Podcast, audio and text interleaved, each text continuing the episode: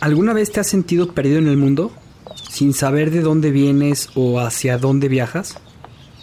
Si es así, seguramente has sentido el mareo de la posmodernidad.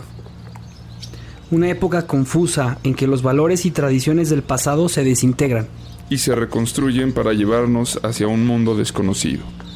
Yo soy Juan Pablo Lorriaga. Yo soy Javier Loichter. En este podcast hablaremos de las preguntas que te haces todos los días acerca del mundo, la historia, las relaciones y sobre ti mismo. Esto es Náufragos. Una guía para el navegante postmoderno.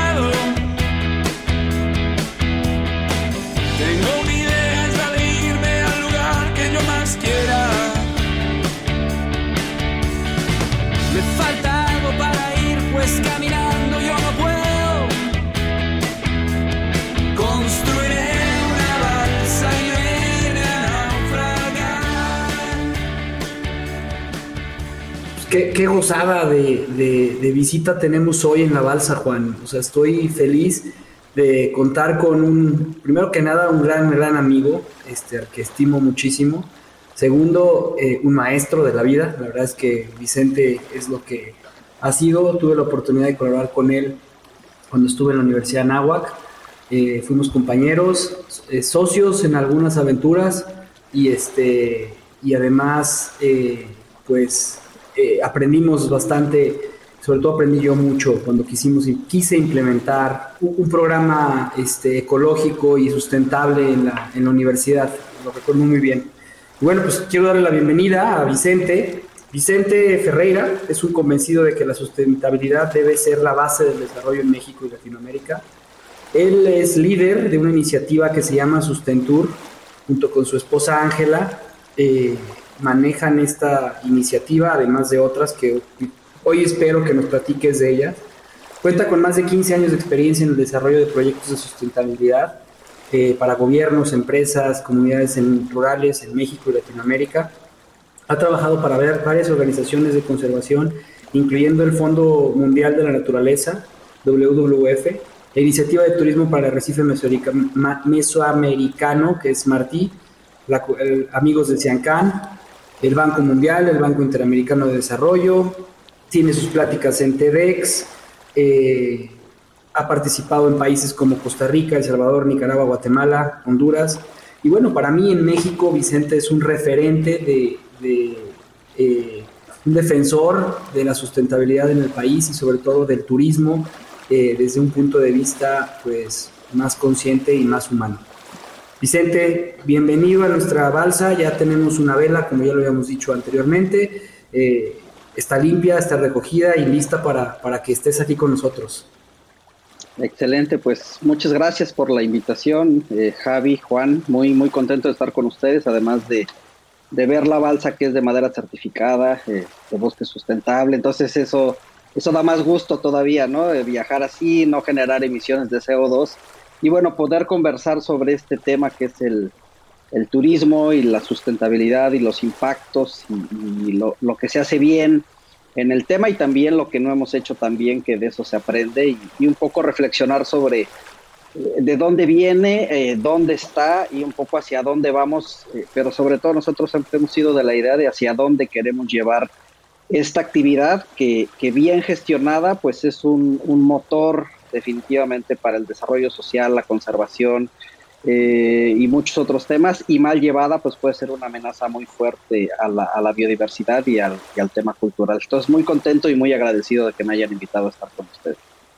Encantado de, conocerte, Vicente, y, pues la verdad es, ya había escuchado hablar de ti en otro viaje que, que, tuvimos en el que estuvo aquí con nosotros Germán Enríquez, un gran amigo eh, y, que te conoce muy bien. No, no sé la naturaleza de su relación, sé que ah, algo tuvo que ver el, Festival del Globo, si no me equivoco. Pero bueno, eh, creo que es muy interesante que eh, hablar de viajes en un, en un podcast que al final de cuentas es un viaje, ¿no? Yo quisiera preguntarte, pues de entrada, a ver, a mí siempre me gusta como rascarle a las cosas hasta llegar a, al origen, este, para poder así entender el presente, ¿no? Eh, pues, ¿qué, ¿qué, es esto de viajar, no? ¿Cuándo, ¿Cuándo, empieza el ser humano a viajar? ¿Por qué empieza a, viajar? ¿Y en qué momento se convierte en una especie de, de commodity, no? Sí, muy rápido, pues la, el, viaje en el, en el ser humano pues es tan antiguo como el mismo ser humano, ¿no? El, eh, el, ser humano viajaba con el objetivo de encontrar comida, con el objetivo de encontrar lugares a donde satisfacer sus necesidades básicas. Entonces, desde que, pues desde que somos sapiens, el, hombre ha viajado y se ha desplazado y eso ha generado, eh, pues, uno, un cambio interesante en las dinámicas de los sitios en los que en los que viaja y donde posteriormente se asienta, ¿no? Pero en realidad, cuando hablamos de turismo y cuando hablamos del viaje en la, en la era moderna, eh, probablemente la primera referencia a, viajes o una de las primeras es eh, cuando empieza la, o cuando, cuando pasamos la revolución industrial, cuando se generan las, las máquinas de vapor, pues empieza a haber un movimiento mucho más fuerte y mucho más consciente de, viaje, ¿no? Tal vez eh, hay, hay, mucha discusión, justo hace a lo mejor tres o cuatro meses teníamos una clase específicamente sobre sobre el tema de cuándo empezó a viajar la gente y hay mucha discusión de muchos autores, pero probablemente uno de los em, de los momentos en los cuales la gente empieza a viajar ya con un sentido como el que lo conocemos ahora es en el Gran Tour. Yo no sé si ustedes recuerden o hayan escuchado de este eh, de este viaje que era un viaje en ferrocarril por toda Europa que hacían estos jóvenes aristócratas para conocer mundo básicamente, ¿no? Y entonces a partir de ahí el viaje, el viaje con motivo de conocimiento y el viaje con motivo también de esparcimiento, pues empieza a desarrollar una dinámica de, de viajar, una dinámica de conocer otros sitios, una dinámica de encontrarse con otras culturas, que se ve en realidad pues muy, muy fortalecido ya en el siglo XX, eh, después de, la, de las guerras mundiales, donde se hace un poco más accesible eh, el viaje, no para todos, por supuesto, porque anteriormente seguía siendo pues como muy, eh, muy, muy exclusivo para cierto perfil de, personas, pero ya se empiezan a hacer viajes, surge eh, este primer viaje también icónico de Thomas Cook, y a partir de ahí se revoluciona el, el, tema de los viajes y es a partir de los años 1950, 1960 donde ya empieza a haber unas, tal vez un poquito antes, pero, pero justo después de, la Segunda Guerra Mundial, donde empieza a haber ya estos viajes de recreación, principalmente de algunas ciudades europeas, entre ellas, ¿no? Los alemanes que viajan a España y otros, y donde empieza a darse ya realmente la revolución del turismo como lo conocemos ahora, con un concepto muy importante de irte al sol, de irte a la playa cuando tienes en tus lugares eh, pues, inviernos muy crudos y ya con una acepción muy específica disfrutar de tu ocio y de tu tiempo libre. Entonces muy rapidito así en, eh, en, la historia del turismo moderno la podemos como, como tener en estas, en estas etapas y pues eh, sigue cambiando, el viaje es el turismo es una actividad que cambia constantemente y que curiosamente ahora pues nos han dado la oportunidad de frenar y de, de hacer, de tomar un respiro a una actividad que ya venía siendo muy complicada y de repensar un poco hacia dónde queremos llevar esto que teníamos. Entonces, a ver, eh, en una primera instancia, digamos, podríamos hablar como de, yo ahorita pensaba en, como en el arquetipo, yo no diría estereotipo, sino arquetipo del viajero, ¿no? Este, este personaje que, que, es como que no, no tiene, no está anclado a ningún lugar y es como que le gusta ir adquiriendo cultura, le gusta ir, y es un personaje como, pues sí, muy arcaico, ¿no? Que lo, ves este, hasta en, ahora lo, me, lo he topado en algunas series de televisión, ¿no? Que, que la, ahorita la que más fresca tengo es en, Vikingos, hay este personaje que va y, este, y es un, les dicen wanderers, ¿no? Este, los, los que andan por ahí, o sea, que andan pero pues al final cuando es el viajero, ¿no? Es esta figura, pues no sé, Julio Verne, qué, sé yo, así como, este, son eh, Tom Sawyer, o sea, este, este tipo de personajes de, de, alguna época más o menos arcaica, eso se podría decir que de alguna forma es el viaje en la modernidad y que después viene pues ya el tema de la, risa en vacaciones o este, las vacaciones del señor Hulot de, en Francia, o sea, todos estos eh, eh, en el que ya se populariza, digamos, el, viaje, pero es recién hasta los años 50, 60. O sea, yo, eh, la verdad es que sí es un dato nuevo para mí. Yo pensé que era algo mucho más antiguo. No, o sea, lo que el, viaje es muy antiguo. O sea, los viajes como conocidos, como lo acabas de mencionar, son muy antiguos. Desde los templarios que viajaron de Inglaterra hacia Tierra Santa para recuperarla o, previo a eso, este... Sí, o los vikingos. O los mismos vikingos o, los mismos españoles buscando nuevas rutas este, indianas. Pero eran conquistadores, no tanto viajeros, ¿no? Sí, exactamente. o sea, pero el turismo como tal, como lo concebimos, eh, que tiene que ver con una situación ya pues, más, se podría decir que más capitalista, empieza cuando empiezan las, las, aerolíneas y todas estas eh, empresas que se dedicaban a transportar personas de un lado a otro eh, con una finalidad muy, muy, muy clara, este, que era la de negocios, para poder hacer un tema de negocios, o bien para un tema de recreación. Entonces sí, sí, sí empieza ya en el siglo XX el turismo como lo conocemos hoy. Este, previo a eso, pues sí existían las moradas donde recibían pues, en, España con todo el tema del Camino de Santiago, todos estos hostales donde recibían a los peregrinos y, eran de visita y eran recibidos con comida y nunca les faltaba nada. Claro, pero, pero todo ese tema. tenían como una motivación este, extra, ¿no? Religiosa o, política. Diferente al ocio, digamos, ¿no? Viajabas por esto, porque por tema de guerra o por tema de religión o por tema incluso de, de este, de cultura, pero no eran viajes donde el ocio estuviera involucrado. La verdad es que el, derecho humano al disfrute, por ejemplo, del tiempo libre ¿no? y de las vacaciones es relativamente nuevo el concepto, ¿no? Y este concepto de turismo vinculado al disfrute del ocio, pues es más, es más este, de, la, de la era moderna, de mediados del siglo XX para acá, ¿no?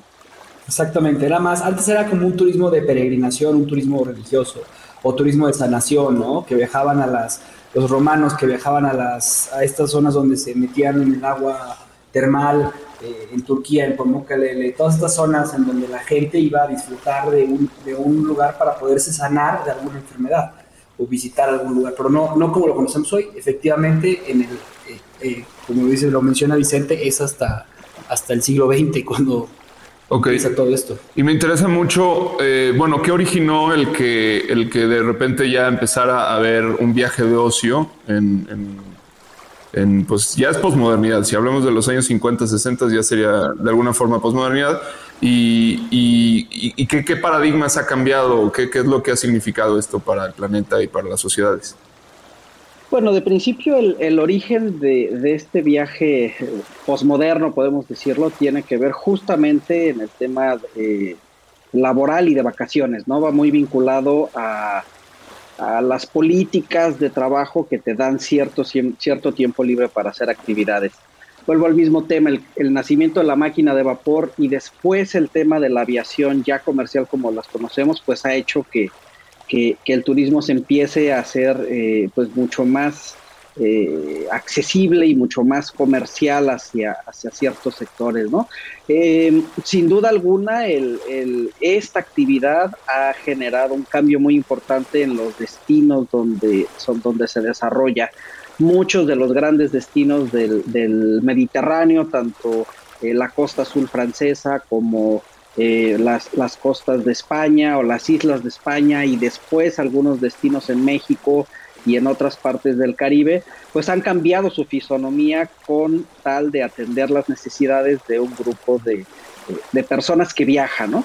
Y un grupo de personas que además pues está buscando dónde hospedarse, que está buscando dónde hacer actividades turísticas, que está buscando aprovechar justamente esta oportunidad que tiene de, de disfrutar de su ocio a través de una actividad pues que le permite descansar, que le permite conocer, que le permite autorrealizarse, etcétera, ¿no? Entonces, es muy curioso porque, porque el, turismo genera impactos en los lugares donde se desarrolla, eh, pero depende mucho el tipo de turismo, el impacto que se genera, ¿no? Por ejemplo, en ciudades eh, grandes o en, en, ciudades, eh, las grandes capitales europeas y demás, no es hasta el 2010 que se empiezan a sentir realmente los impactos muy fuertes del turismo, cuando empieza a haber una masificación de la actividad turística, cuando empieza a haber los problemas de sobredensificación, la turismofobia, etcétera. Pero eso es una dinámica muy moderna y ahorita podemos entrar en el tema que es muy interesante, derivada de la sobrevisitación de las ciudades, ¿no? Pero las ciudades siempre han estado ahí, la gente va y visita esas ciudades y la gente pues va y hace peregrinación o va y visita los museos o va y visita las catedrales. En, el, en, otro tema y otro tipo de turismo que es el turismo más basado en sol y playa, donde sí hay una transformación más fuerte de los sitios donde se desarrolla, ¿no? Por ejemplo, en los grandes destinos de, de playa de México, hablemos de Cancún, que lo conocemos muy bien, pues en Cancún no había nada. Cancún nace de una política eh, eh, nacional por atraer turismo, porque el turismo era una actividad que atraía divisas, había en ese momento en el país crisis petrolera, había que diversificar los polos del país donde no había actividad productiva, por eso Cancún, Los Cabos y otros centros integralmente planeados, y en estas ciudades que yo los podría llamar como las ciudades turísticas o las, las ciudades que nacen para satisfacer esta necesidad, sí hay una transformación pues, de cero a tener una infraestructura específicamente diseñada para turismo. Y, es curioso porque en muchas ocasiones eh, ha habido una discusión si, si esto fue bueno o no fue bueno, ¿no? Si era bueno tener como muy separado al turismo de la población local, en Cancún durante muchos años hemos empujado el tema de, bueno, pues es que necesitamos un destino donde se mezcle la gente local con los turistas, pero alguna vez hablando con una amiga de Barcelona nos decía, qué bueno que no se mezclan. O sea, en Barcelona estamos hartos que el turista te lo encuentres a dos metros de tu casa cuando tú ni siquiera vives en una zona turística, ¿no? Entonces la dinámica de las diferentes modalidades del turismo y luego un tercero que podemos hablar, por ejemplo, del turismo en sitios naturales o en áreas naturales protegidas, pues también genera otro tipo de, impactos, tanto positivos como negativos. Depende mucho de, la, de la visión que se tenga al desarrollar y sobre todo del tipo de perfil de turista que llega y de las actividades que se hacen en los destinos, ¿no? Pero definitivamente el viaje genera eh, un impacto, al, eh, eh, el desarrollo del turismo genera un impacto en los sitios donde se, se, se, implementa y pues eso es uno de los grandes temas que hay actualmente eh, pues a discusión, ¿no? ¿Cómo le hacemos para minimizar este impacto o cómo podemos hacer para que este, este impacto se vuelva mucho más positivo eh, a través del turismo?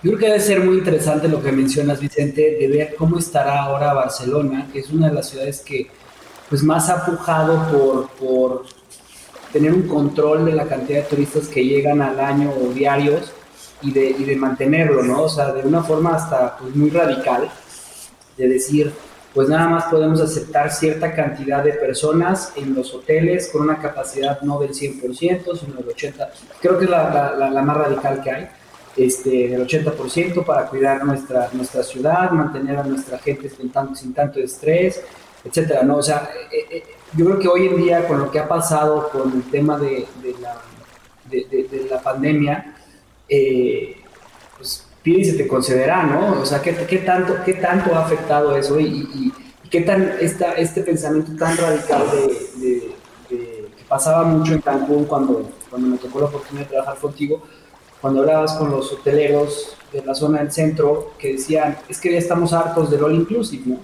Eh, ¿Por qué? Porque, y todos los restauranteros de la zona del centro de Cancún decían, es que no nos permiten acercarnos con el turista y que el turista conozca lo que es Cancún, una ciudad creada en, 1960, eh, totalmente posmoderna, totalmente este, creada desde una visión pues no prehispánica, una visión muy diferente, eh, no nos permiten eh, demostrar lo que es el mexicano del siglo, del siglo XX, ¿no? Entonces, es muy interesante. ¿Qué opinas de todo esto?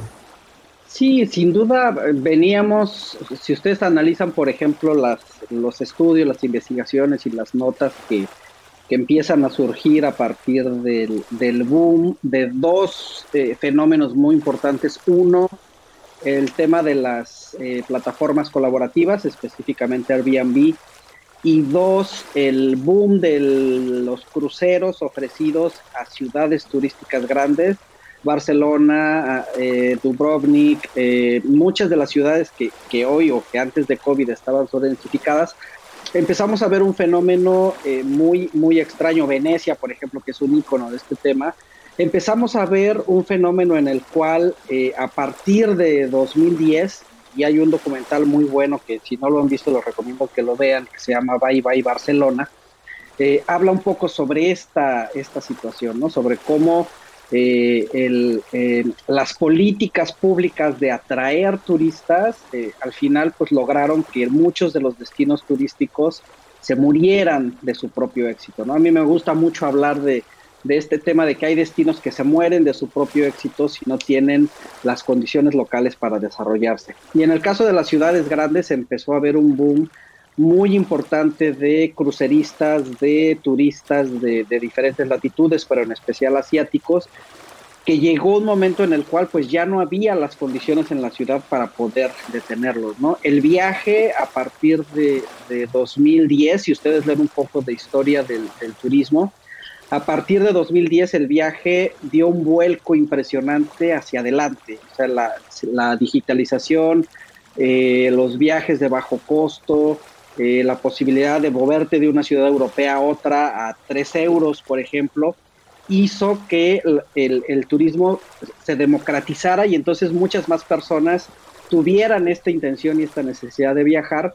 Y eso fue muy malo para los destinos, fue muy malo para estas grandes ciudades que muchas veces no estaban preparadas para esta dinámica o que simplemente, pues, ¿quién no quiere ir a Venecia cuando, cuando va a Europa? ¿Quién no quiere ir a Barcelona? Lo rebasó completamente este fenómeno del turismo, que además está empezando o empezaba entre 2010 y 2020, digamos, esta, esta, este último decenio antes de COVID, empezaba ya a ser un turismo que había perdido un poco eh, la, la, filosofía por la cual uno viajaba, ¿no? Antes uno viajaba por, como en el Gran Tour, por cultivarse, por conocer otras culturas, por descansar, este, por llevar a la familia, por convivir, por ir a un evento deportivo.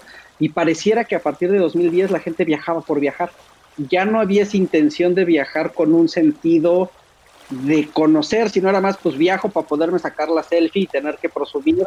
La foto, la foto es, la foto es clave y es y es el fenómeno de lo, de lo posmoderno que nos encanta pensar aquí. O sea, que aquí hay varias cosas que suman, que, que suman a esto, pienso yo. Primero, es obviamente, bueno, la, la, la sociedad del rendimiento, ¿no? Que hemos platicado, que es, eh, pues estamos agotados de tanto trabajar y, y, estresados y requerimos primero que nada un, un una salida, ¿no? una, una válvula de escape y el viaje, pues es el, no solo el pretexto perfecto, pero se convierte como en, en, el más alto de, los, este, de, los commodities que, te ofrecen esto. O sea, eh, porque habrá quien vaya a clases de yoga, quien lee un libro, quien no sé qué, no sé qué, pero bueno, nada le gana salir de viaje, ¿no?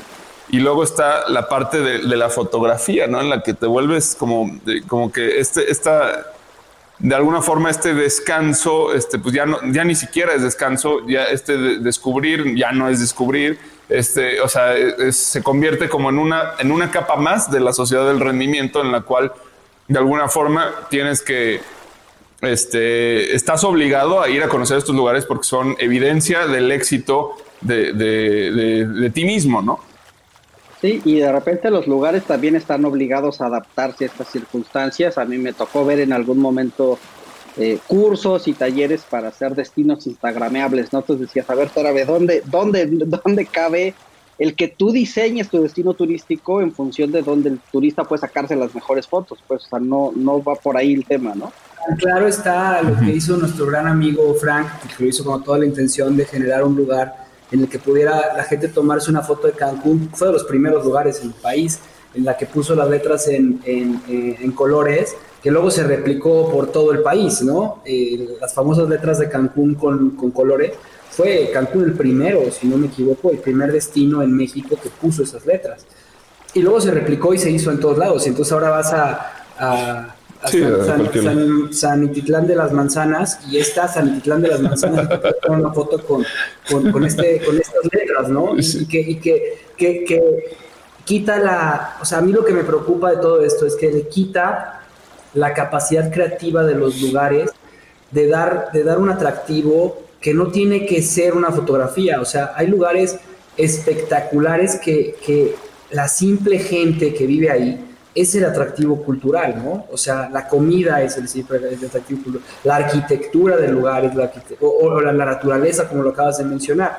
Y se nos olvida y lo hacemos todo instagrameable. Y ahí es donde para mí es peligroso el tema del turismo.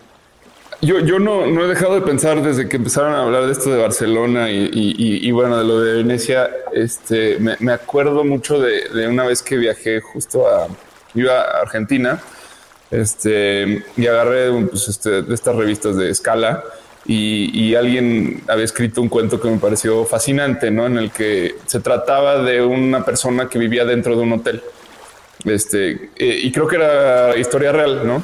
Entonces vivió 10 años, creo que, en un hotel, ¿no? Y entonces este, el cuento se trataba de cómo, pues, entre varias cosas, este, de cómo, cómo se, se empezaba a sentir vacío eh, por, porque todos los días eh, había un jabón limpio, porque todos los días, este, eh, o sea, todo de alguna manera volvía a resetearse, a resetearse, a resetearse y no quedaban huellas de, de pues del paso por el mundo, del paso por el tiempo, ¿no? Me, me parece una idea fascinante.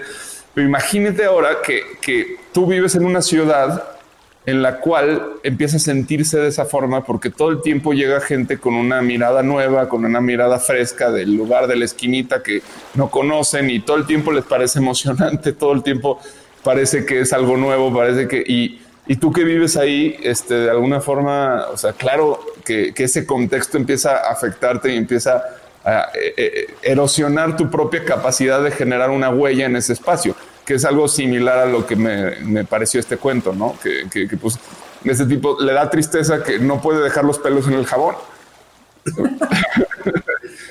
No, pero además imagínate lo que implica, por ejemplo, para alguien que, vive en, Venecia, eh, que ha vivido ahí con toda su familia o en eh, cerca de las Ramblas en Barcelona, y de repente empiezas a ver que el lugar donde te gustaba comer, pues ya no está porque hay un lugar chino o un McDonald's o no y entonces el lugar donde tú veías a tus amigos, la tasca, pues ya está llena de extraños, y luego empiezas a ver que el vecino de al lado, pues ya no es tu vecino porque no le alcanza para pagar la renta, porque subió tres veces, porque pues te deja mucho más tener un Airbnb de 50 dólares la noche a rentar un, cuarto por 500 dólares al mes, ¿no? Entonces, el, el, turismo tiene un, eh, e, e, es, un, es una es una experiencia de dos vías, ¿no? Y, creo que depende mucho de, cómo querramos vivirla y depende mucho también de los destinos, cómo quieran potenciarla, porque también es cierto que pues hay destinos que se han mantenido y que siguen estando igual porque su atractivo es estar igual.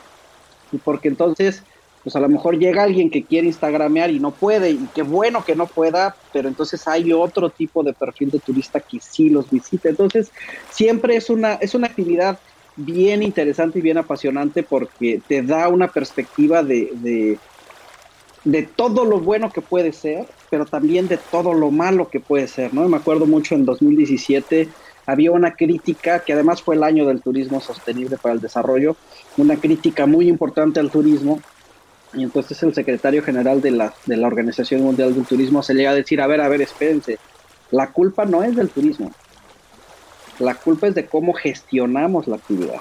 Y, eso vino un poco a hacer una reflexión de, pues sí, cierto, el turismo no es bueno ni es malo, ¿no? Depende mucho la capacidad que tengamos nosotros para hacerlo de esa manera. Y creo que eso también aplica a, cuando uno viaja, ¿no? Cuando tú viajas, tú puedes hacer eh, tu viaje lo, más eh, agradable para la comunidad o lo puedes hacer lo menos agradable para la comunidad y eso depende en muchas ocasiones pues de la forma en que viajamos y cómo generamos un viaje mucho más responsable cuando, cuando nos movemos, que son cosas que a veces no reflexionamos y que a veces yo les puedo preguntar si, alguna vez se han puesto a pensar ustedes cuántas, eh, cuántos cuartos de hotel le toca hacer a una camarista en un día y cuánto gana, ¿no? Impresionante. O sea, cuando, cuando te cae el chip de que tú en tu cuarto de hotel que dejas con las patas para arriba implica que alguien que limpia 15 cuartos en, un día y que gana 5 dólares le va a tocar hacer un esfuerzo sobrehumano por quitar los pelos del jabón, como decías este, hace rato, pues entonces empiezas a reflexionar que como viajero necesitas empezar a pensar diferente cuando viajas, necesitas empezar a viajar diferente y necesitas empezar a hacer de esta actividad que es el turismo una actividad que valga la pena para ti, por supuesto, porque tú eres el que viaja, pero también para el que te recibe, porque si no, no sirve de nada, ¿no? Una de las críticas bien fuertes, hay un cartel por ahí que lo voy a recuperar para compartírselos, eh, que creo que está en el Park Well en Barcelona, que justo decía, eh, turista, tu felicidad es mi miseria, ¿no? Entonces es súper fuerte porque cuando tú entiendes que tú vas a disfrutar algo pero le estás dando en la torre de repente a la gente que vive en, el lugar porque no hay condiciones para que ellos sean felices, entonces, uy, ¿no? Te, echa para atrás y te pone a reflexionar cómo le haces para que el turismo realmente sea igual de significativo para ti que viajas, pero también para la gente que está eh, pues en, los destinos turísticos que visitas, ¿no? No, y, y, el viaje, o sea, yo, yo soy un amante de la responsabilidad porque creo que o sea, yo, creo que una conciencia individual genera una conciencia colectiva y es algo que siempre he platicado con Juan. Y, ahí este tema de la conciencia individual arranca con, con, una de tus pláticas que acabas de mencionar ahorita, de, viajero del futuro, cómo vamos a hacer estos viajeros, qué es lo que, o sea, tenemos que ser conscientes de cómo hacemos nuestros viajes, como lo acabas de mencionar. Y es ahí donde entra la responsabilidad, o sea, ¿por qué me puedo comprometer, eh, comportar de cierta forma cuando voy a Las Vegas y puedo destruir por completo el cuarto, este, y por qué cuando lo hago en otro hotel no lo hago, ¿no? ¿Por qué me puedo comportar este, en, Barcelona este, como un turista un por ciento fotográfico sin importarme si, la, si, hay semáforos o no? Eh, y cuando no lo hago en mi país, no lo hago en mi ciudad. O sea, ¿hasta dónde llega esa responsabilidad como individuo de comportamiento? Y tiene que ver con tu educación pero también tiene que ver con, el, con la responsabilidad de los hoteles y de los, de los diseñadores de todas estas experiencias, de, de volverte a poner los pies sobre la tierra. Oye, aquí vive gente, aquí hay gente que, que, que, vive de esto, este, eh, sin caer en un tema mercantilista, pero sí con una cuestión de, de, responsabilidad individual que se convierte en colectiva. O sea, al final de cuentas, no se trata nada más de hacer dinero, se trata de dejar una experiencia, como dijo Juan, dejar una huella que no se erosione tan rápido, ¿no? Sí, sin duda, y, es, vuelvo a, vuelvo a repetir, es algo que me gusta mucho plantear, es una actividad de dos vías, entonces tanta responsabilidad tienes tú cuando visitas como tanta responsabilidad tiene quien se dedica a gestionar el destino, ¿no? Pensemos en uno de los destinos icónicos de, de Quintana Roo, que ha tenido sus broncas muy fuertes, que es Holbox, ¿no? Holbox, por ejemplo, pues tú puedes ir a Holbox, eh, salir de Cancún en la mañana, tomar el ferry a Holbox, estar en un club de playa de Holbox y regresarte en la tarde y, pasar el día en la playa de Holbox. Si me lo dices a mí, yo digo, bueno, pues qué caso tiene ir a tan lejos a una playa, ¿no? Si voy a disfrutar del destino, si voy a quedarme, si voy a comer, si voy a ir a hacer los tours que venden, pues me quedo y me quedo dos, tres días, genero derrama, voy a mi ritmo, no voy apresurado. Pero para ir a una playa, echarte dos horas de camino, eh, una media hora más de cruce, o sea, son cinco horas de viaje para estar en la playa, tres horas para tomarte dos cervezas y decir, ya estoy en Holbox, pues no tiene ningún caso, pues es, es, es incluso es hasta hasta ridículo, claro, ya te tomaste la foto en las letras y ya dijiste que fuiste a Holbox, ¿no? Pero es un poco también empezar a educarnos, ¿no? A lo mejor te comiste una pizza ahí y dijiste ya. A lo mejor, ¿no? Este, no sé, pero, pero también es, eh, eh, es, son estos temas que de repente a nivel local deberíamos fortalecer más las capacidades de gestión de las autoridades, de los grupos y demás, para que ellos mismos puedan tomar sus decisiones. Con, con COVID pasó algo eh, que creo que puede ser un precedente importante para el tema de turismo. Con COVID, muchas comunidades, eh, entre ellas la de Holbox, por ejemplo, pero muchas otras, dijeron no queremos que entren turistas. sea, primero es nuestra protección. Yo no quiero que venga alguien de fuera a contagiarme y que luego genere aquí un conflicto porque aquí no hay centros de salud.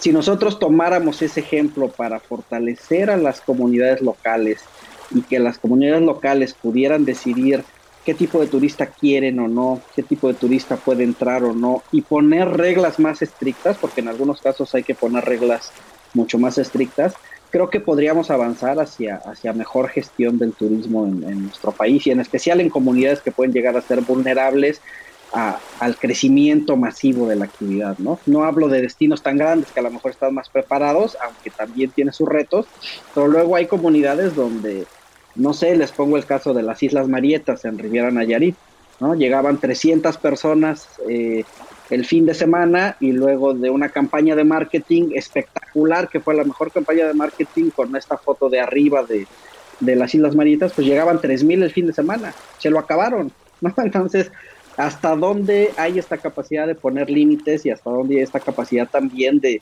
de decir, bueno, vamos a recibir pero vamos a recibir hasta donde no nos afecte después a nosotros como residentes o como usuarios de, este lugar. Yo, yo creo que, a ver, está, muy demasiado interesante esto. Realmente son cosas que yo no, había pensado como con esta precisión.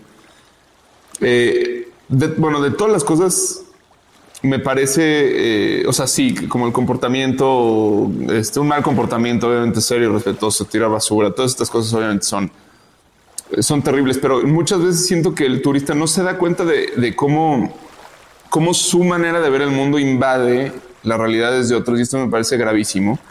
Eh, eh, a ver, es por ejemplo, o sea, si, si, si estás, si tú eres alguien religioso y estás este, rezando en una iglesia, y llega eh, un grupito de turistas y se pone a tomar fotos, se pone a...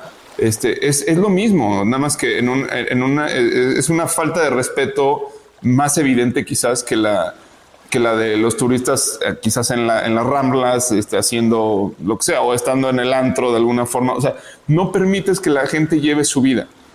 Este, y aquí la falta de respeto es que el turista, creo yo, o sea, es una cosa muy difícil pedirle a la gente que deje de vivir su realidad porque va a entrar en otra realidad, pero es que debería ser de esa forma, ¿no? O sea, el turista debería adaptarse a la realidad que visita y no esperar que la realidad que está visitando se adapte a la suya, como es el caso de muchos gringos, de muchos norteamericanos. La verdad es que por eso este, eh, en muchas ciudades de México no, no los quieren o los quieren por sus dólares, ¿no? Pero pero eh, en Cancún creo que es en, particularmente un punto de choque de la cultura del mexicano y el, estadounidense, porque en Cancún llegan igualmente muchos mexicanos que, que pues, van con las mismas intenciones de, de, de, descansar, desestresarse, pero de repente pues te toca este, que te pongan una música al lado que pues, no, no, no, no, para nada representa este, ni, eh, o sea, que genera un comportamiento que que, rebasa tus valores, rebasa tu expectativa de,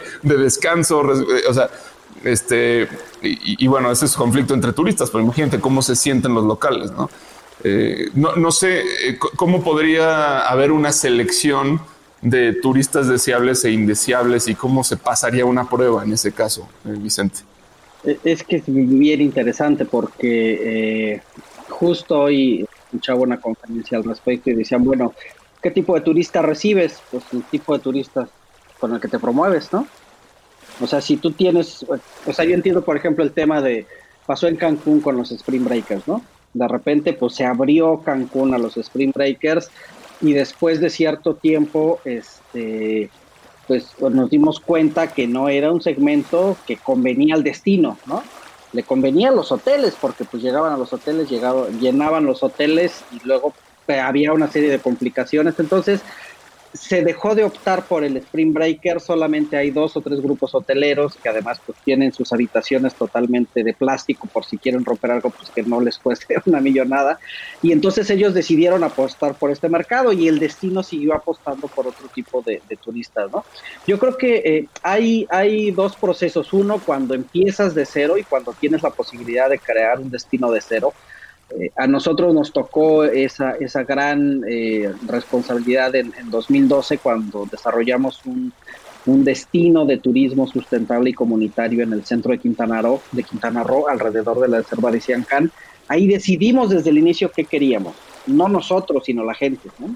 Entonces, cosas tan simples como, oye, pues es que quiero que las construcciones tengan estas características. Bueno, pues entonces decidimos entre todos que las construcciones van a ser así. Oye, pues es que hay muchas lagunas y yo quiero que haya turismo en las lagunas, pero no quiero nada motorizado. Ah, bueno, entonces vas hacia allá. Y entonces, pues no vas a traer a la gente que está buscando irse a, Valle de Bravo en el jet ski, porque saben que en ese destino no hay esa posibilidad. Vas a traer un perfil de mercado diferente. Eso por un lado. En los destinos donde ya hay turistas, son la mayoría, eh, muchos pueblos mágicos o áreas naturales protegidas, tiene que haber un, eh, un cambio muy importante en la dinámica del destino, ¿no? Por supuesto que hay cosas que tienes que, cambiar con regulación. ¿no? Pues no te puedes hacer pipí en esta esquina, ¿no? Así te esté ganando, pues no te puedes hacer pipí, pero te pongo un baño para que tengas un lugar donde puedas ir al baño, por ejemplo, que es uno de los temas que, pasa con Cervantino, que pasa con otros grandes eventos. Justo a Germán eh, lo conocí en Festival del Globo, porque estábamos trabajando en un tema de eventos eh, de cómo hacer menos impactantes los eventos masivos en, en, León, ¿no? Que fue muy interesante, la verdad es que fue un proyectazo ese. Pero entonces necesitas empezar a poner control, a poner más reglas y a cumplir las reglas. Creo que esta idea que nos vendieron a quienes llevamos muchos años en turismo de, de que el turista siempre tiene la razón, pues es totalmente falsa. Es decir, no, el turista se tiene que comportar como tú quieres que se comporte. Y luego, bueno, hay también estrategias, por ejemplo, a nivel destino para diversificar, ¿no? Tú puedes tener tu zona roja en el destino donde van los turistas y echan relajo y si quieren quitarse la ropa que se la quiten, pero están contenidos en una zona en ciertos horarios y entonces tú desarrollas otras actividades justo para el turista que quieres atraer o que, que se te antoja que esté en este lugar con unos perfiles muy específicos.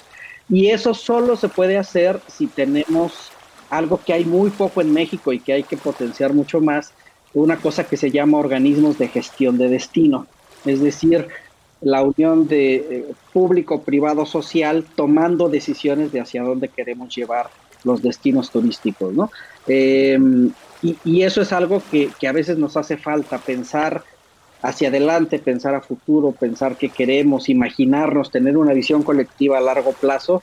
Y si nosotros lo logramos en los destinos y generamos estos procesos, pues entonces va a ser más fácil decir, bueno, pues eh, voy a decir un, caso por, por, mencionar alguno, ¿no? Bueno, pues Puerto Progreso en Yucatán, eh, queremos que vengan cruceros, pero cruceros solamente de estas características. Entonces trabajas para que esos cruceros de estas características tengan condiciones para venir acá y, no tener los cruceros masivos, ¿no? Entonces son procesos de cambio que, que son complejos, todos los procesos de cambio son complejos, cambiar el business as usual es muy complejo, pero parece que puede haber alguna oportunidad interesante ahora de replantearnos las cosas. Seguramente pues, habrá muchas cosas que en 5 o 10 años, digamos, pues estamos igual o peor que como estábamos antes, pero seguramente se pueden hacer unos cambios, sobre todo ahora que ha habido una pausa y que hemos tenido esta oportunidad de, darnos cuenta, uno, de, la importancia del turismo, porque miren, si hay alguien que se ha dado cuenta de la importancia de la actividad, somos nosotros que vivimos en destinos turísticos, y dos, también de que, pues digo, si no hay turismo en un momento, tampoco se acaba la vida, ¿no? Y tampoco necesitamos eh, voy a decir la palabra aunque suene un poco fuerte, como prostituirnos con tal de, abrirle la puerta a quien quiera venir al destino, ¿no? Entonces, ese balance y ese equilibrio entre qué tipo de turismo queremos y qué tipo de turismo aspiramos a futuro, creo que es básico para poder tener turistas mucho más responsables y justo en este sentido, pues hay mucho justo ahora mucha ebullición sobre, sobre ese tema en México, ¿no? Y en muchos otros destinos del mundo. Justo me, me, me, viene a, la memoria algo muy importante, que fue cuando yo finalmente, por primera vez, abrí los ojos a la importancia que realmente puede tener el, el turismo para un lugar. Es una especie de paradoja, como, como lo vienes planteando, y, y, de verdad que lo creo. Este, mi familia... Eh, eh, tenemos un rancho en Michoacán, en, en Michoacán, que es este un lugar que tiene un, es un santuario, el santuario creo que es el más grande de la mariposa monarca, eh, pero no está explotado como el Angangueo, que Angangueo es este, un municipio vecino. Eh, yo hace bueno que llego en el 2016, este, pues de vacaciones normal, o sea, voy dos, tres veces al año y de repente veo talados los montes, pero de una forma este, que como que nunca había visto y, pues me decidí a hacer un documental, ¿no? Para ver qué, qué, estaba pasando, empecé a grabar, entrevistar gente.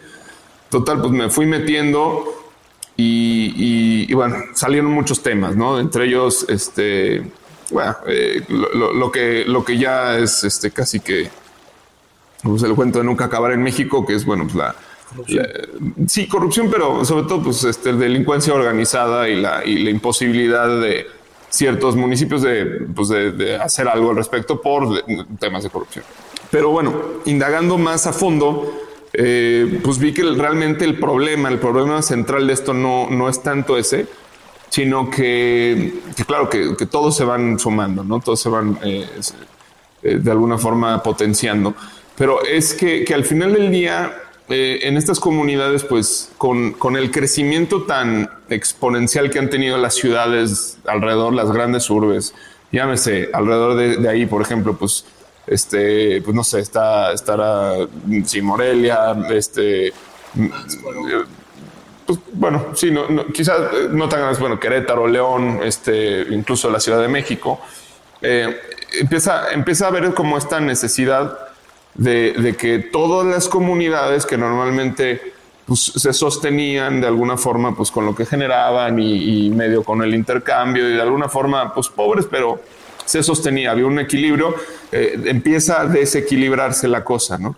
Y empiezan a generarse más, más, pues se les empieza, empiezan a tener necesidad de tener más ingresos eh, monetarios, billete concretamente este, que, que, no se traduce en otro tipo de bienes que antes pues era con lo que eh, podían vivir.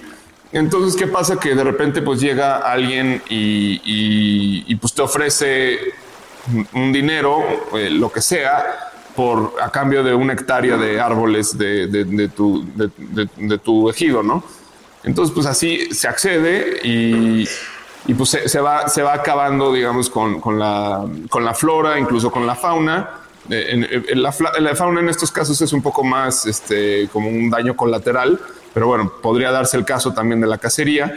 Este, y, todas este, estas actividades, pues no, no irregulares, este, eh, pues se, suceden por, por, una necesidad de estas comunidades que, que no tienen cómo sostenerse. Es así de sencillo, no tienen cómo generar billetes no, no, no, no digamos este, bienes, porque bienes, pues sí, y, de hecho, pues así es como viven, pero necesitan billetes porque hay X, Y, Z demandas que antes no existían, que ahora existen, y, de esa forma, eh, pues, eh, pueblitos que son los, los encargados de salvaguardar eh, el santuario de la mariposa, pues no, no, no tienen realmente otra posibilidad de generar ingresos más que el turismo y está tan, eh, tan mal visto de alguna forma o tan, tan poco pensado, tan poco este, estructurado a nivel gobierno eh, de, estas municipalidades este asunto que el poco turismo que hay no deja de rama y deteriora aún más, el, eh, hace, hace más difícil el problema. O sea, yo cuando fui, o las veces, yo odio ir a ver la mariposa monarca por, porque es, es, impresionante. O sea, la gente no guarda silencio, no hace caso, no, no, no, no entienden que, que se les pide que hagan estas cosas, no porque, o sea, es porque es lo, mismo, el mismo ejemplo que decíamos hace el rato. Estás visitando un santuario de un animal que, que con el ruido se muere. Y, y, estás ahí gritando, estás ahí sacando fotos, estás este, portándote mal. Bueno, para mí fue. No es el conducir ahí, ¿no? O sea, todo ese proceso mata a la mariposa.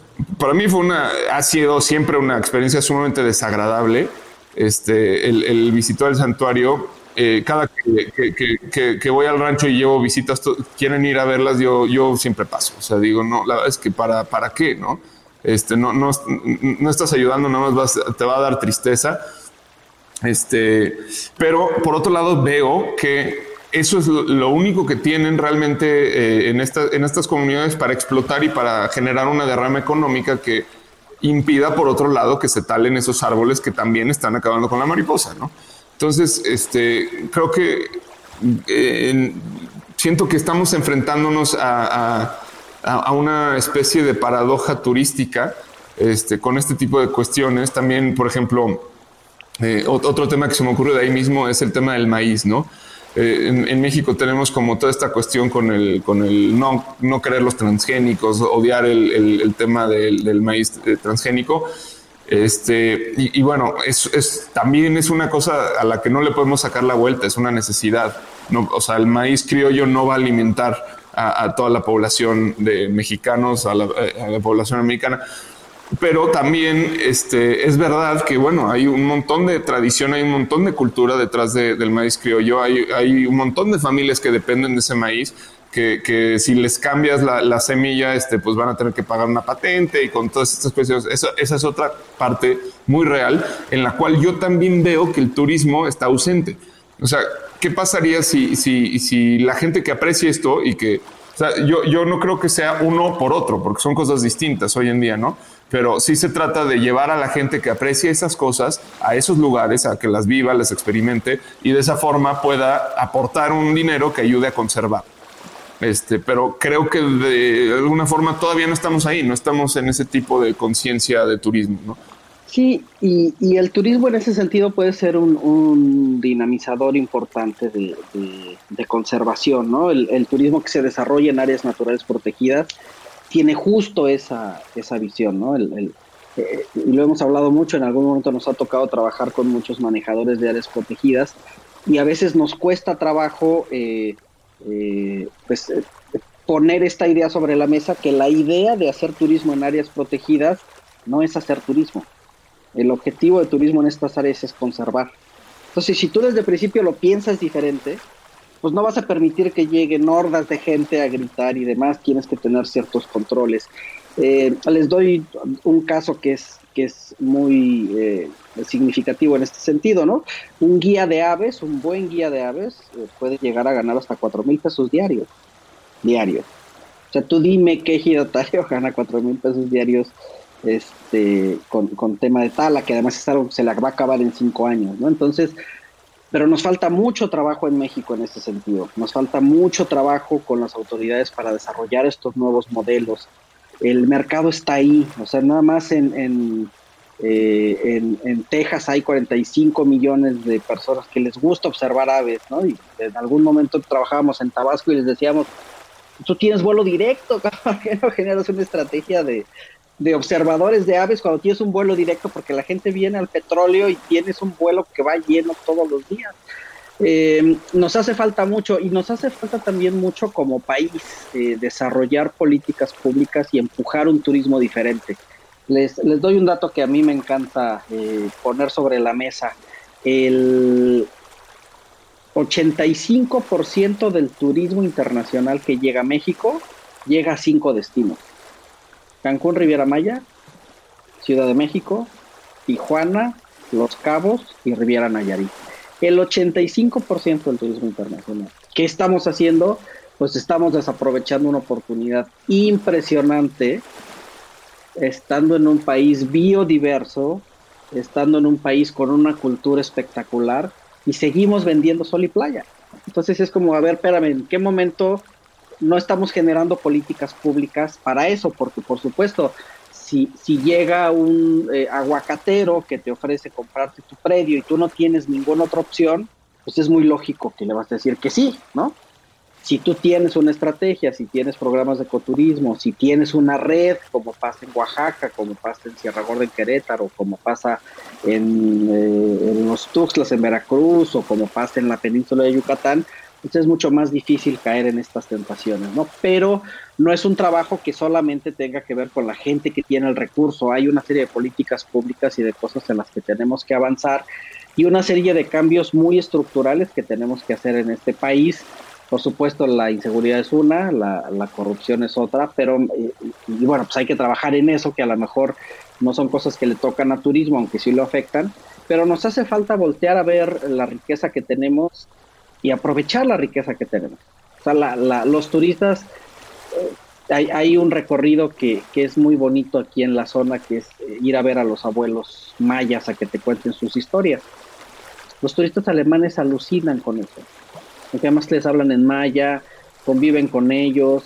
O sea, de eso tenemos millones en el país y está bien desaprovechado, ¿no? Entonces, el, turismo sí es un catalizador muy importante de, de conservación, de cambio y de desarrollo regional, pero pues tenemos que entrarle, porque si seguimos vendiendo los destinos tradicionales, pues no vamos a poder poner en la mente del turista internacional ese tema. Con el turista nacional hay otra dinámica, ¿no? Se hacen cerca, digo, somos 120 y algo por ahí, o 130 millones de mexicanos.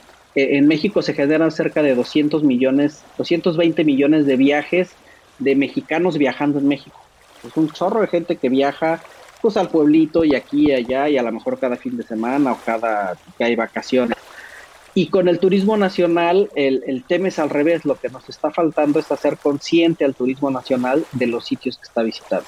Porque la verdad es que, y eso se hace de dos maneras. Uno, con educación y dos, con reglas muy claras y con sanciones ejemplares. ¿no? El día que alguien meta al bote a una persona que mata a la mariposa monarca, que además es una especie de peligro de extinción y que además por ley lo pudieras meter al bote porque está atentando con la biodiversidad del país, en ese momento las cosas cambian. Y, y, creo que necesitamos ser mucho más críticos en el sentido de, pues sí necesitamos sanciones mucho más ejemplares porque no hay de otra, ¿no? La gente necesitamos entender que nuestras prácticas no están bien pero no tan solo que no están bien, sino que en muchas ocasiones estamos eh, pues haciendo delitos que ni siquiera sabemos, pero el hecho de no saber no implica que no sea responsable de, lo que pasa, ¿no? Totalmente de acuerdo, Vicente. Y, con todo este tema del, del, COVID, eh, los, los, viajes van a cambiar, o sea, eh, las medidas de seguridad van a ser mayores para proteger de cierta forma a la población que viaja y a la población a donde vas a llegar, ¿no? Porque eh, esto es lo que ha hecho esta, esta situación. Y, con todo esto, la experiencia turística de los grandes hoteles y de la gran experiencia que tenías cuando llegabas a un lugar, pues cambia con ello. Y, y, con esto, con esto es la gran oportunidad que tú mencionas, es la gran oportunidad como de, de implementar reglas, de educar, de, de, hacer, hacer una conciencia de lo que está sucediendo, ¿no? O sea, eh, yo leía hace poco que, había un grupo de americanos que llegaban al hotel en, México y, que no se querían poner en la Ciudad de México y no se querían poner el cubrebocas, ¿no? Y este, pues terminaron sacándolos a los, a los clientes, ¿no? Y algo que era inimaginable en un hotel de cinco estrellas en la Ciudad de México, sacar a un cliente de, otro país, pues aquí lo sacaron. ¿Por qué? Porque no se quiso poner el cubrebocas y no creía en la pandemia, ¿no? Entonces, pues se, presentan cosas positivas, pero no sé cómo ves tú todo este tema. Sí, yo creo que, que hay también quienes, quienes son muy escépticos al tema del cambio, ¿no? Hay quien dice, en cinco años vas a ver que vamos a estar igual, a la gente se le olvida, a la gente no, no, este, no interioriza estas cosas que suceden, ¿no? ahorita, por ejemplo, no quieres bajar en avión, pero te aseguro que cuando salga la vacuna, pues vamos a volver a tener un flujo de turistas impresionante por todos lados, ¿no?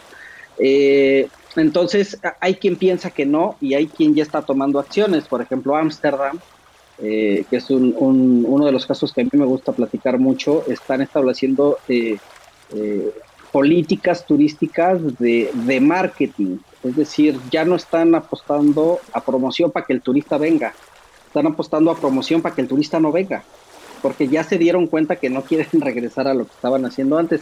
Y hay toda una teoría súper interesante, estoy muy, muy, he como muy metido en ese tema de, del tema del decrecimiento turístico, ¿no? ¿Cómo le hacemos? Claro, el COVID vino a decrecer todo completamente de una forma impresionante, pero ¿cómo le hacemos para regresar y no crecer tan, tan a lo güey como crecíamos antes? ¿Cómo generamos que a lo mejor podamos llegar a tener el 70% de los turistas que teníamos antes, pero el valor agregado sea mucho mayor. Yo estoy convencido que la gente va a viajar diferente. Eh, yo estoy convencido que hoy la gente está mucho más abierta a protocolos.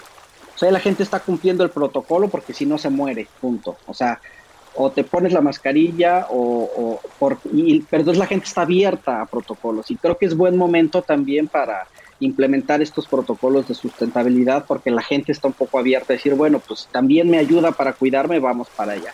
y se pueden sentar, sentar precedentes en ese sentido. La otra cosa interesante con COVID es que sí, la gente está apostando por ir a ciudades y, a lugares menos concurridos, a ciudades y a lugares donde no vaya a estar masificado.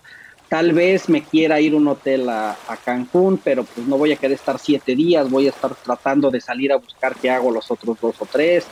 Tal vez agarro mi coche si, si vivo cerca de algún sitio turístico y voy y manejo hasta allá. Y eso está abriendo una serie de posibilidades también para áreas naturales protegidas, para proyectos locales, para proyectos comunitarios que hay que aprovechar de forma importante, ¿no? Y aprovechar siempre desde un sentido de está la oportunidad, está el mercado, cómo lo aprovechamos, pero también pues no volvernos locos y decir, pues ahora, órale, vamos a ir por todos los turistas porque tampoco tampoco se puede. Nosotros estamos trabajando con una, con una red de 24 comunidades eh, indígenas aquí en, la península de Yucatán que tienen una alianza que se llama la Alianza eh, Peninsular de Turismo Comunitario. Y justo les estamos ayudando a, hacer el, eh, su plan de marketing ¿no? para, para la recuperación post-COVID. Y una de las grandes discusiones, que además es muy profunda, porque generalmente cuando trabajas con comunidades, hay discusiones y, planteamientos muy profundos es, bueno, ¿y, qué pasa si yo ya no quiero que venga nadie? Pues si no quieres que venga nadie, también está bien, ¿no? O sea, de esto se trata, de respetar lo que quiera cada, cada uno de ellos. Al final eh, estamos trabajando en un proceso de recuperación paulatino, en un proceso de recuperación con estándares que sobre todo los protejan a ellos antes de que protejamos al turista, porque a final de cuentas pues quien está más expuesto es quien recibe al visitante y con un proceso de crecimiento paulatino que les permita sí recuperar poco a poco, pero sin volverse locos y, también teniendo muy claro que tienen ciertas capacidades de carga, que tienen ciertas capacidades de, atención y que no van a poder recibir pues a toda la gente que va a estar queriendo venir en estos momentos a, a, sitios menos saturados y que al final se conviertan en sitios saturados, pues vamos a llegar exactamente a lo mismo. Oye, Vicente, y tienes otro proyecto que, está muy interesante, que es como el turismo del futuro. Este, no, sé, o sea, ¿qué, qué, han visto ahí ya para darle como cierre a, esta, a este viaje este, de, contexto, de historia y de, y de y post-COVID en el turismo? Fíjate que hace aproximadamente tres meses nos reunimos una serie de, de organizaciones, de principio 8, ahorita somos más de 200, eh, y empezamos a platicar qué estábamos haciendo en el contexto COVID.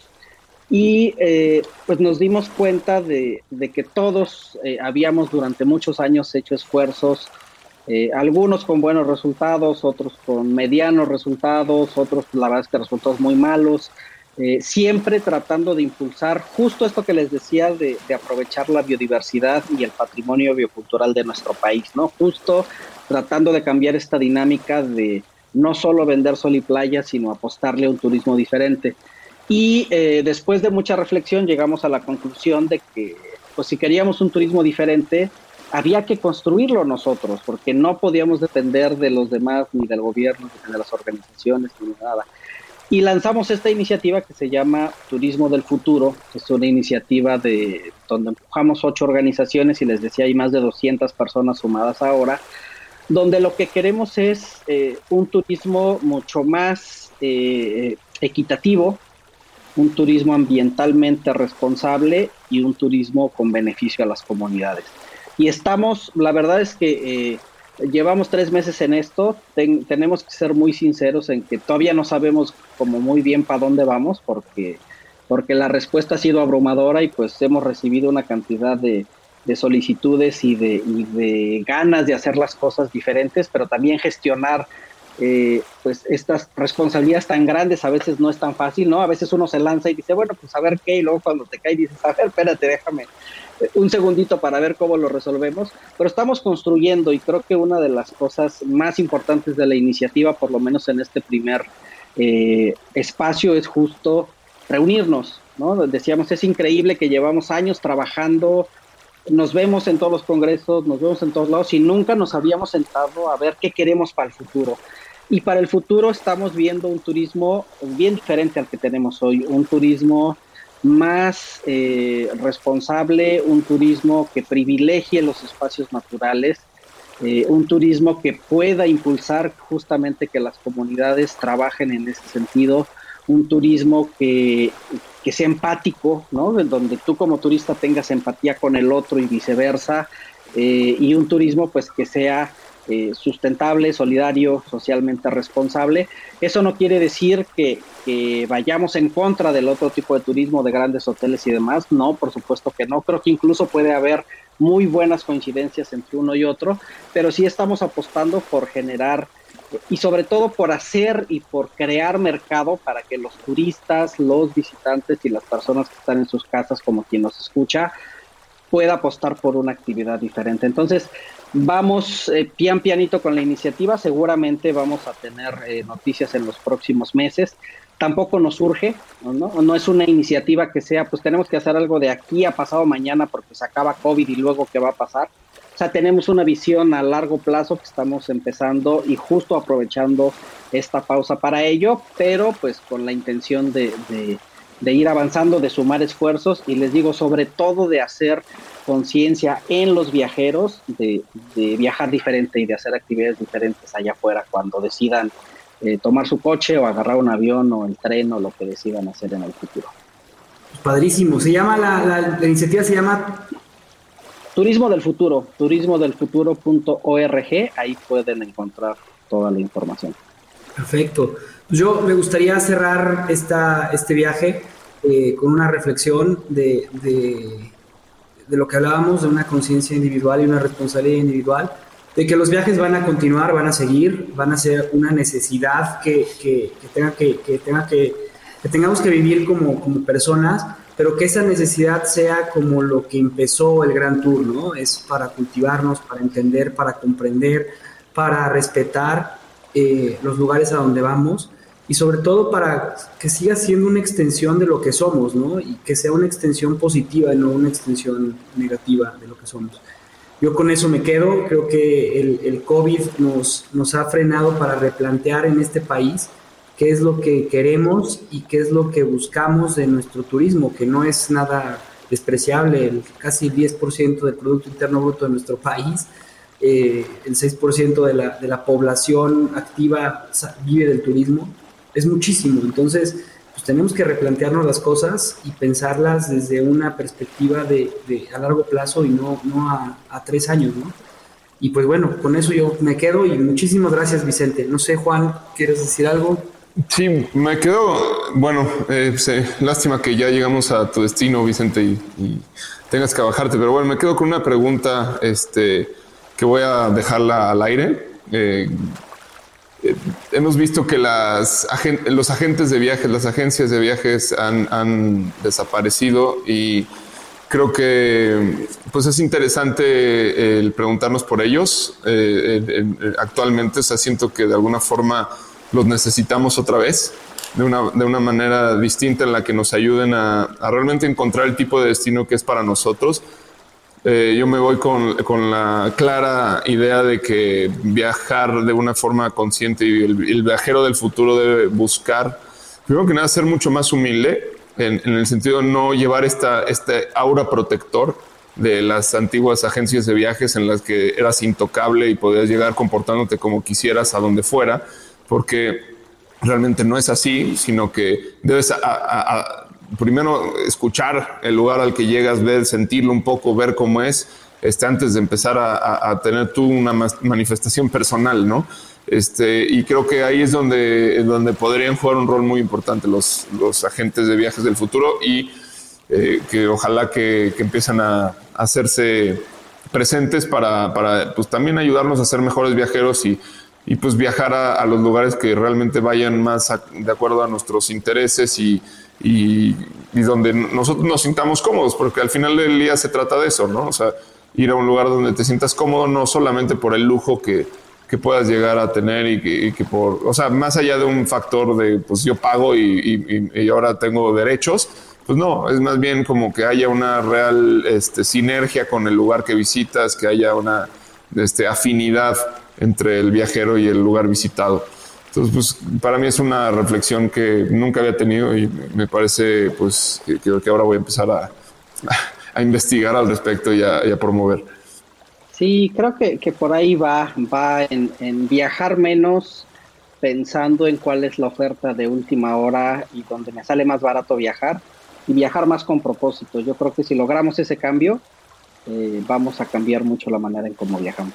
Yo les, les agradezco infinitamente la, la, oportunidad, la verdad es que se fue rapidísimo esta, esta hora que llevamos conversando, seguramente habrá otras oportunidades de, de platicar, ahora que haya posibilidad de, de, viajar, pues nos daremos y nos echaremos un, un mezcalito este, orgánico, ¿no? Este, de comercio justo y, y seguiremos con estas conversaciones. Muchas gracias, gracias por la invitación. Gracias por aceptarla, Vicente. Te mando un fuerte abrazo hasta Cancún y, con mucho cariño, como siempre. Muchas gracias. Un enorme gusto, Vicente. Saludos para allá a todos. Gracias por escuchar nuestro programa. Te invitamos a seguirnos y a interactuar con nosotros en redes sociales. Tu opinión es muy importante para nosotros. Queremos saber lo que piensas sobre los temas que tocamos y sobre cómo podemos mejorar. Búscanos en Instagram, Facebook y YouTube. O en nuestro sitio web, naufragospodcast.com. Buen viaje. Nos vemos en el siguiente puerto.